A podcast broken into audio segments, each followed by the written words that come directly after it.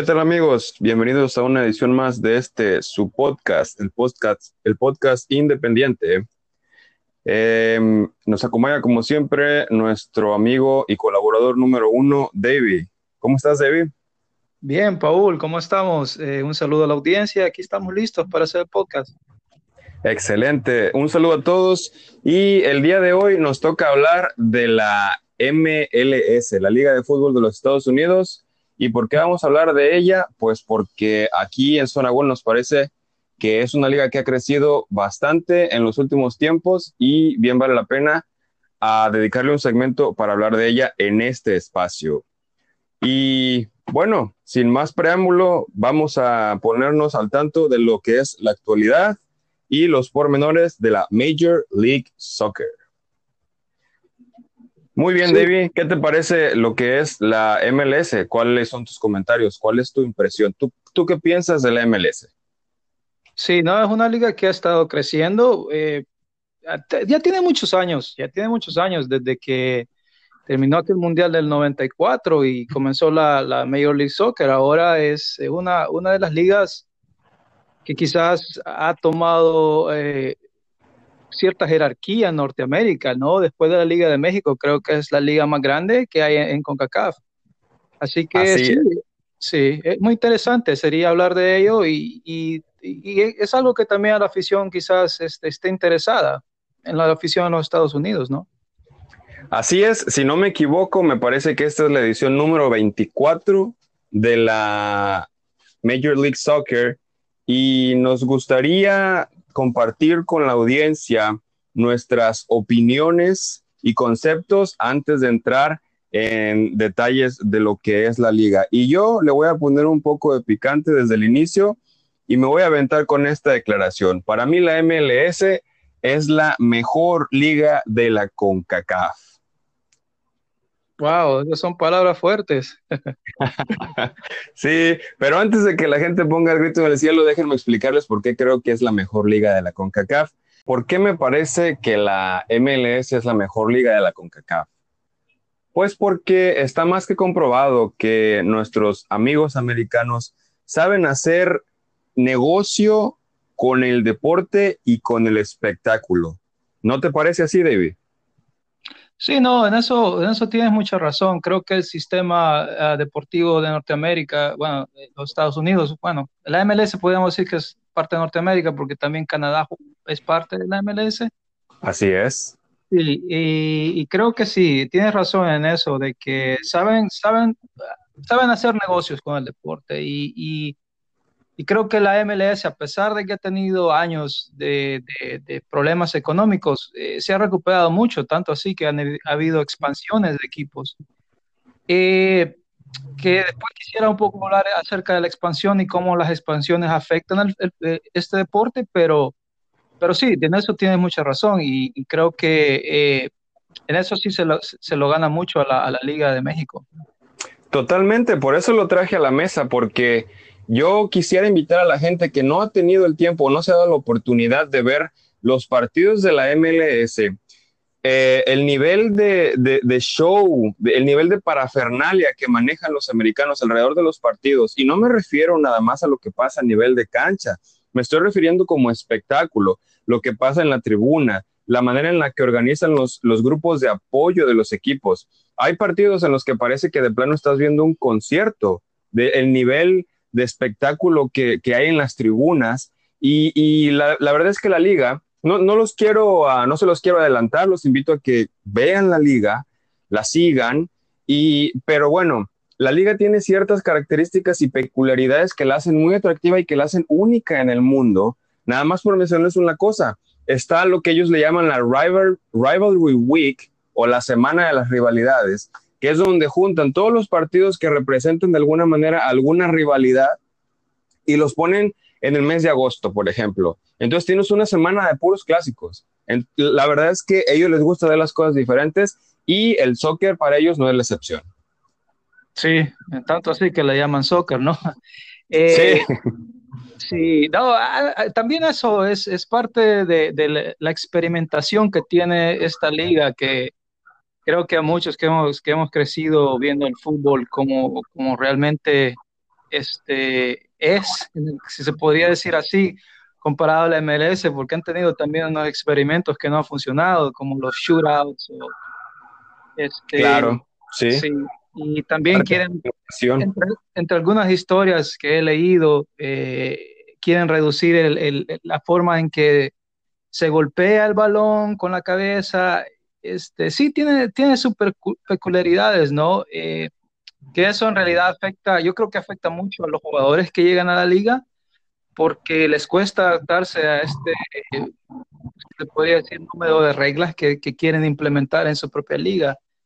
Uh, pero, pero como, como, es, ¿no? Sigue siendo fútbol y, y, se juega con el pie, así que creo que el adaptarse toma un tiempo, pero eh, lo logran, ¿no? Tanto es así que podríamos hablar de Vela, ¿no? Que creo que es la, novedad y la sensación de la MLS. Sí, y qué bueno que lo mencionas porque era de lo que quería hablar ahora.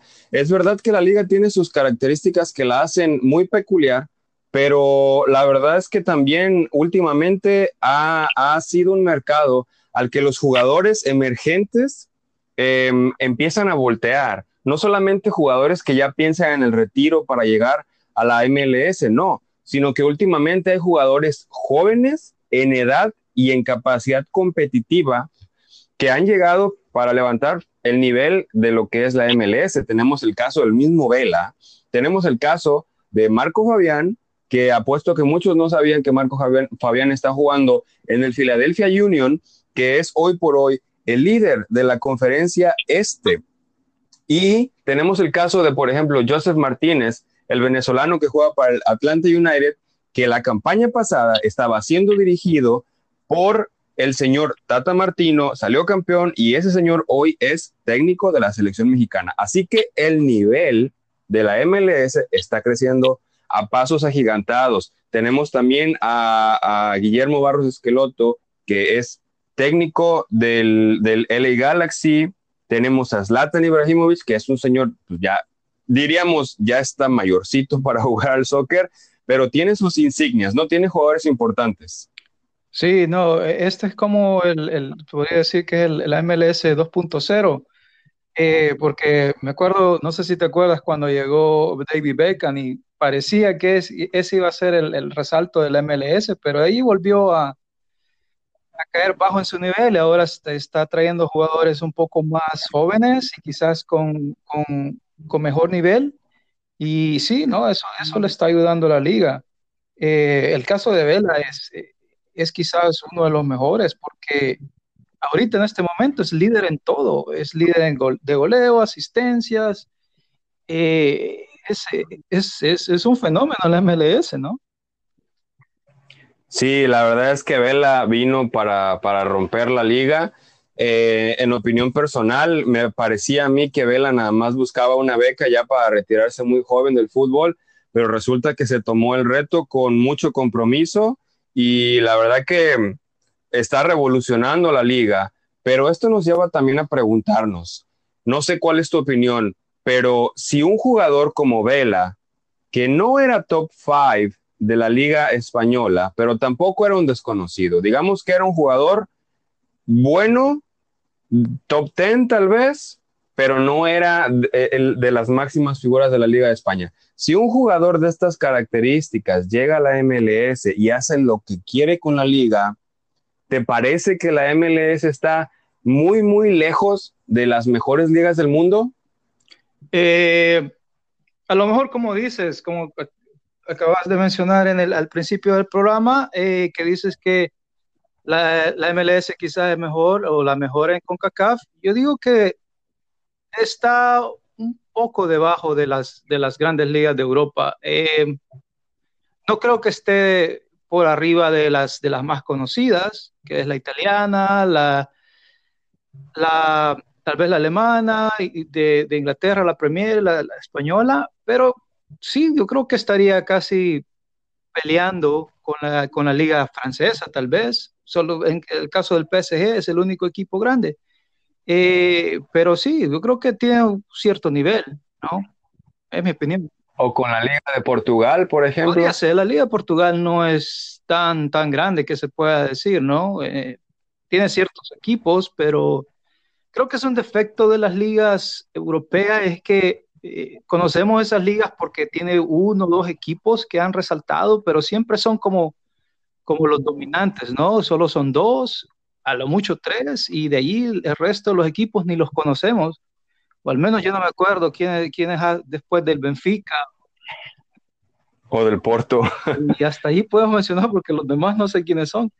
Ah, bueno, sí, yo creo que ese es el punto. Entonces, pasemos rápidamente a analizar la actualidad de la liga. Eh, tenemos a Philadelphia Union como líder de la conferencia este con 36 unidades. Y tenemos al LAFC del señor Carlos Vela como líder de la conferencia oeste y siguiéndolo a nueve puntos de diferencia, fíjense nada más, el LA Galaxy con el señor Zlatan Ibrahimovic. Y olvidamos mencionar, bueno, no olvidemos mencionar que el LA Galaxy también es del mexicano Jonathan Dos Santos. Así que los mexicanos con presencia fuerte, ¿no? En el Philadelphia Union, en el LAFC, en el LA Galaxy y en los equipos que mejor se están desempeñando. Sí, sí, no. Eh, el caso, bueno, el caso de, Dos Santos, no sé si todavía está en, en el Galaxy aparentemente no está jugando, pero eh, todavía le pagan.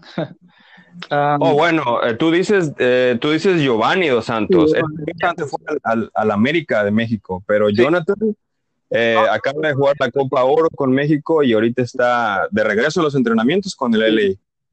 Sí, sí, ahí eso sí, el otro, ah, sí, me estaba refiriendo a, Giovanni dos Santos. sí, no, muy bien, esta, esta nueva camada de mexicanos que ha llegado a la, MLS, pues está demostrando que tiene buen fútbol.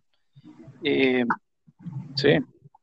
Sí, la verdad es que vinieron a, darle un revulsivo a, esta liga junto con los otros latinoamericanos que ya mencionábamos antes, eh, al inicio de este programa. Y bueno, pues señores señores, aquí la vamos a dejar. Eh, recuerden seguirnos en nuestras redes sociales y déjenos saber sus comentarios. Nos gusta conocer su opinión y díganos por ahí en nuestro Twitter si les gustaría que siguiéramos hablando de la MLS. Nosotros vamos a tratar de seguir haciendo más segmentos sobre esta liga y sobre lo más importante del fútbol, como siempre, aquí en Zona Gol. Y nos vemos la próxima, David. Hasta luego. Hasta luego.